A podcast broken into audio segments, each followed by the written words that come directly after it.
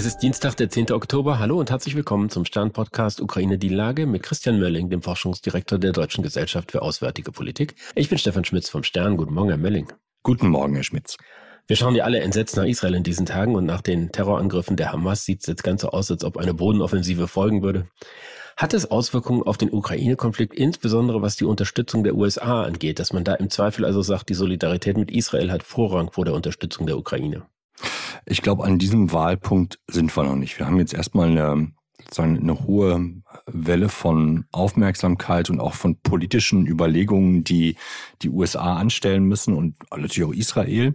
Aber äh, das würde ich, glaube ich, zurzeit als eine ziemlich offene Situation bezeichnen. Einige werden es gesehen haben, dass Jake Sullivan, der Sicherheitsberater des amerikanischen Präsidenten, noch, ich glaube, vor ein oder zwei Wochen gesagt hat, der Nahe Osten äh, ist so ruhig wie seit 20 Jahren nicht mehr. Und das zeigt ja, dass man hier offensichtlich eine absolute Fehlkalkulation äh, erliegen ist, sodass auch die Amerikaner sich jetzt erstmal neu sortieren müssen, überlegen müssen, okay, was bedeutet das auf der Sachebene? welche Unterstützung wird hier gebraucht und wie können wir das innenpolitisch auch so fahren, dass das nicht kollidiert. Weil aus einer amerikanischen Sicht oder aus Sicht des amerikanischen Präsidenten und seines Teams wäre es natürlich auch eine, wie soll man sagen, ein weggeworfenes Investment, das man jetzt politisch, aber auch militärisch, finanziell in die Ukraine gemacht hat, wenn man sagt, man stellt jetzt die, die Hilfe ein oder fährt sie zurück. Einstellen wird man sie sicherlich nicht. Man fährt sie zurück das würde ja bedeuten, dass man sich möglicherweise im Wahlkampf noch stärker angreifbar macht durch die Republikaner, die sagen, naja, hätte das halt gleich von vornherein sein gelassen.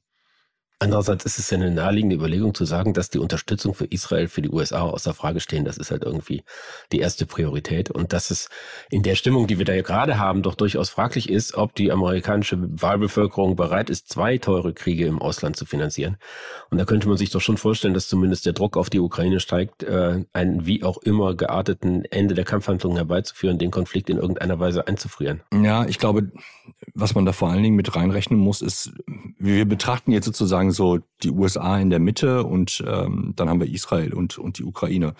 Ich glaube, was man nicht vergessen darf, ist, es macht schon noch eine, es kann einen Unterschied machen. Oder es macht auf alle Fälle einen Unterschied, wie die Europäer darauf reagieren. Also sagen die, okay, wir verstehen das, wir schultern jetzt mehr, wir müssen die Amerikaner entlasten. Ähm, wobei ich auch sagen würde, naja, wir unterstellen jetzt gerade, die USA müssten da großartig einspringen und möglicherweise auch eine Art von gleicher Hilfe leisten wie in der Ukraine. Das ist aus meiner Sicht alles noch nicht irgendwie äh, ausbuchstabiert, ob das tatsächlich zu einer Kollision ähm, von Unterschied, also ne, konkurrieren die Ukraine und Israel um die gleiche politische und militärische Unterstützung. Das würde ich zum jetzigen Zeitpunkt noch in Frage stellen. Dafür wissen wir zu wenig, was denn tatsächlich die Israelis überhaupt von den, von den Amerikanern angefragt haben, was sie brauchen würden. Also sind sie für eine mögliche Bodenoffensive abhängig von amerikanischen Zulieferungen? Ja oder nein? Oder reicht es, ähm, dass das sozusagen politisch erstmal abgesichert wird? Wie bewerten Sie denn die bisherigen Solidaritätsbekundungen der Europäer? Die sind ja rhetorisch sehr schwungvoll, aber irgendwie was konkret dahinter steht und was das an Hilfe dann bedeutet, bleibt ja irgendwie mehr oder weniger noch offen. Genau, also was wir natürlich nicht wissen, ist, was jetzt irgendwo auf geheimen Kanälen abgesprochen ist mit den Israelis, ja oder nein. Aber öffentlich muss man sagen, sind es dann Solidaritätsbekundungen. Man hat Fahnen rausgehängt und ähm, das war es dann erstmal. Äh, ob da noch mehr drin ist, äh, keine Ahnung. Ich habe jetzt, aber das ist eine unbestätigte Quelle, gelesen, äh, dass offensichtlich Polen auch schon ein erstes Flugzeug gestartet hat nach Israel. Was da drin gewesen ist, weiß ich nicht. Die Ukrainer selber haben ja auch äh, ihre Solidarität bekundet. Auch das ist, glaube ich, ne, wichtig, muss man, muss man in diesem Fall so machen. Auf der anderen Seite ist halt die Frage, was können wir unterstützen für die, für die Israelis, was sie selber nicht haben. Das heißt jetzt nicht, dass sie das nicht gebrauchen können, aber das, auch das ist für mich noch eine, eine offene Frage zum jetzigen Zeitpunkt. Ähm, klar ist aber auch, dass es in der, wie soll man sagen, in, in der, in der Parallele, wenn wir uns zurückerinnern äh, an 2015 und die Anschläge in Paris, es sehr schnell eine, eine sichtbare Reaktion von Deutschland gegeben hat, zu sagen, äh, was braucht ihr? Ähm, und selbst wenn man nichts braucht, ist das natürlich eine wichtige Information, dass man sagt, hier, ne, also Staatsräson, ähm, das ist ja das, das bekannte Wort, das bedeutet für uns, dass wir wenigstens anbieten zu helfen. Ob die da Hilfe dann angenommen wird oder nicht, ist ja egal. Aber wir machen uns auch als Deutschland frei von dem Vorwurf, dass wir nur Flaggen aus dem Fenster hängen. Eine entscheidende Frage wird ja sein, wie groß dieser Konflikt am Ende tatsächlich ist. Geht es um eine begrenzte regionale Auseinandersetzung im Gazastreifen, vielleicht im Süden Libanons? Oder erwarten Sie einen großen Krieg im Nahen Osten, bei dem auch Syrien, möglicherweise Iran involviert ist? Also ich glaube, diesen großen Krieg wird Israel und auch die USA zum jetzigen Zeitpunkt vermeiden wollen. Einfach weil, da ist die Ukraine, glaube ich, ein guter Reminder, Krieg hat immer ein erhebliches Maß an Unsicherheit, was da am Ende rauskommt oder was mittendrin passiert. Ähm, und mehrere Sachen gleichzeitig ist auch nicht so gerade das Supergute. Plus Wahlkampf, ähm, plus schwache, möglicherweise schwache Regierung in Israel. Alles das sind Sachen, wo man sich überheben kann. Deswegen ist es, glaube ich, auch zurzeit sehr offensichtlich, dass man die Frage, ist der Iran oder wie stark ist der Iran involviert, zum jetzigen Zeitpunkt lieber nicht beantworten möchte und dann man versucht, eine Krise nach der anderen quasi zu, zu beantworten. Für den Gazastreifen selbst, auch da würde ich sagen, die israelische Regierung nach meinem Dafürhalten ist zurzeit unter Druck, etwas zu machen, was nach ganz Außergewöhnlichem aussieht, weil auch die Opferzahlen außergewöhnlich hoch sind. Also man muss sich das vorstellen, dass ungefähr in, wenn man es mal so ungefähr versucht äh, zu vergleichen, in Deutschland innerhalb von 24 Stunden oder 48 Stunden 9000 Menschen erschossen worden sind oder ermordet worden sind. Ähm, äh, in, Israel waren es jetzt 1000 bei 9 Millionen Bevölkerung. Das heißt, da kann man schon unter Druck sein, aufgrund der Zahlen, aber auch weil die weil es schon Vorwürfe an die Regierung gibt, dass sie die Zeichen der Zeit nicht ge äh, gehört hat, ähm, dass man jetzt was ganz Großes macht. Auch die äh, die Mobilisierung von 300.000 Reservisten spricht alles in diese Richtung.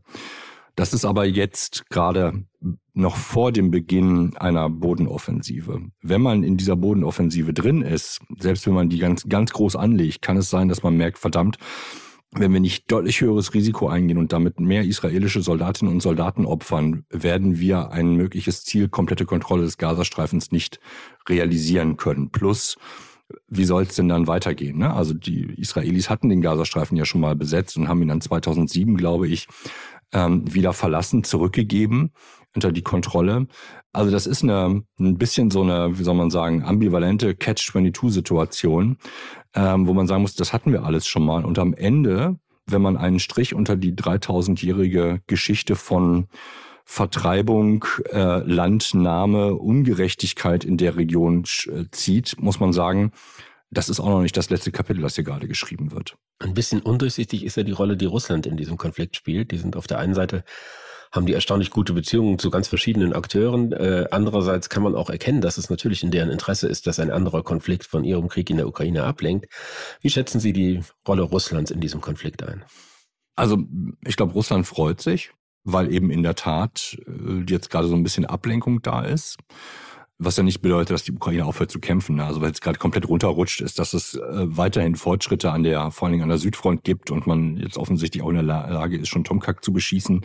Also damit auch die Logistik ähm, der Russen im Süden langsam aber sicher ins Ziel gerät. Aber natürlich lenkt das für einen Moment ab und natürlich kann man auch aus, aus der Sicht des Kremls die Hoffnung haben, dass die USA die Sorge haben, sich zu überdehnen und sich jetzt auf einmal entscheiden müssten in dem Zusammenhang. Und dass man deswegen hier und da versucht anzufeuern, kann ich mir gut vorstellen.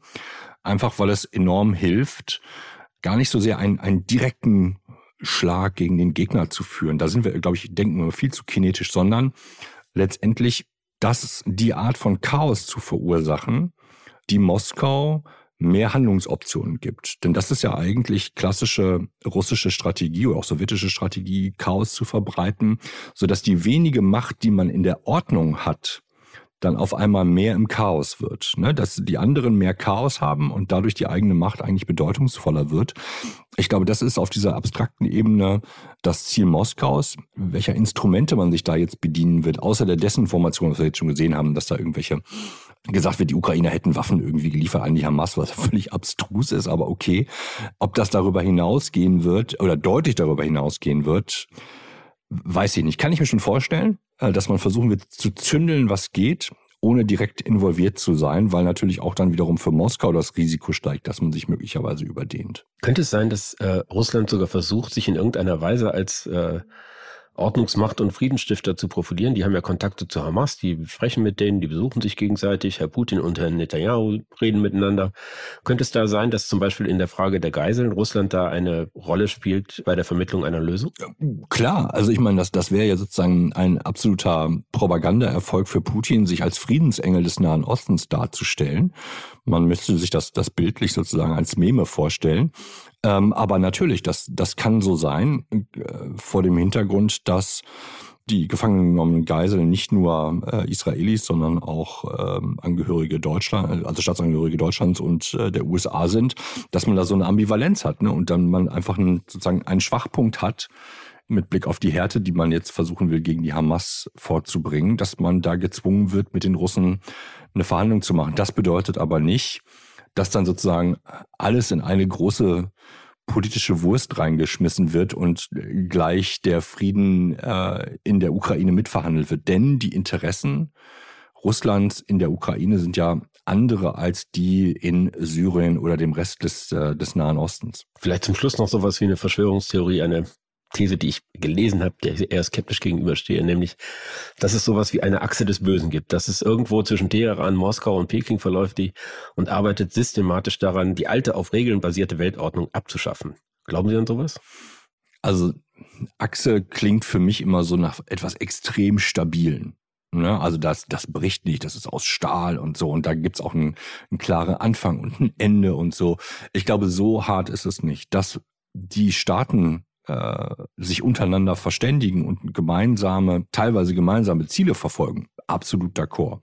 Ähm, das sehen wir ja auch daran, dass die Iraner Drohnen an Russland liefern, Russland Kampfflugzeuge an Iran liefert und Technologie hier und da ausgetauscht wird und man sich sozusagen gegenseitig Freiräume schafft und auch Legitimität verschafft. Äh, das gehört, glaube ich, alles mit dazu. Das unterdrückt aber auch, dass es weitere wichtige Spieler in diesem Spiel, gerade im, im nahen Mittleren Osten gibt, wie Saudi-Arabien, das jetzt gerade sich auf einen Entspannungskurs mit Israel begeben hat. Ägypten, das auch nicht ständig in der Ecke stehen will, das auch im Grunde seit, seit Jahrzehnten, äh, weiter blicke ich in der Geschichte nicht zurück, da immer wieder sozusagen zwischen den Stühlen gesessen hat und es eigentlich, von daher war Jake Sullivans äh, Einwandpunkt gar nicht so verkehrt, dass es eigentlich einigermaßen friedlich gewesen ist und dass das jetzt wieder zerstört wird. Die Frage ist, wie weit die Staaten die ich gerade genannt habe, dadurch was zu verlieren haben und sagen, nee, sorry, das Spiel spielen wir jetzt aber nicht mit. Hier haben wir eine veränderte Gemengelage und nicht eben die USA auftreten müssen, sondern auch diese Staaten sagen, ja, wir befeuern das oder befeuern das nicht oder wir wehren uns sogar dagegen, dass hier Möglichkeiten des ähm, friedlichen Miteinanders, ohne dass ich jetzt sozusagen hier äh, zum, äh, zu, zur Friedenstaube werde, dass das möglich wird. Ähm, warum nicht? Weil es eben auch ein Interesse der einzelnen Staaten ist, dass man nicht ständig Ressourcen da reinbuttern muss und auch politisches Kapital reinbuttern muss in den Konflikt mit anderen Staaten, der einfach vor allem ideologisch aufge, aufgeheizt ist. Von daher zurück zu Ihrer Frage, Achse des Bösen. Nee, das glaube ich nicht, aber es gibt eine es gibt eine Kumpelschaft. Ne? Und wenn man, und wenn das passt, dann wird man immer wieder gemeinsame Sache machen. Und wenn es nicht passt, dann wird man akzeptieren müssen, dass ähm, äh, jeder seiner Wege geht. Ähm, zurzeit gibt es aber zumindest keine Interessenkonflikte, die so gewaltig sind, dass man nicht mit Blick auf Israel und den Nahen Osten nicht an einem Strang ziehen könnte oder sagen könnte, okay, jetzt halte ich mich mal raus. Also das gibt es, glaube ich, nicht. Ich danke Ihnen, Herr Mölling. Ich danke Ihnen, Herr Schmitz. Wobei wir eigentlich nicht Schluss machen dürfen, ohne darauf hinzuweisen, dass Sie ein Buch geschrieben haben, das in dieser Woche in den Buchhandel gekommen ist. Es geht um Krieg und Frieden, wie soll es anders sein? Und es heißt Fragile Sicherheit. Passt leider in die Zeit und wahrscheinlich für die nächsten Jahre. Vielen Dank. Ich glaube, die zweite Auflage steht unmittelbar bevor, denn ganz so wird es nicht bleiben können, wie es jetzt ist. Das war dann wirklich Ukraine die Lage. Die nächste Folge finden Sie am Freitag bei stern.de, RTL Plus und überall, wo es Podcasts gibt.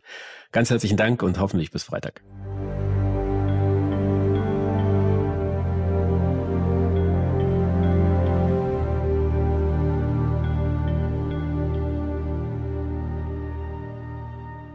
Dieser Podcast ist eine Produktion der Audio Alliance.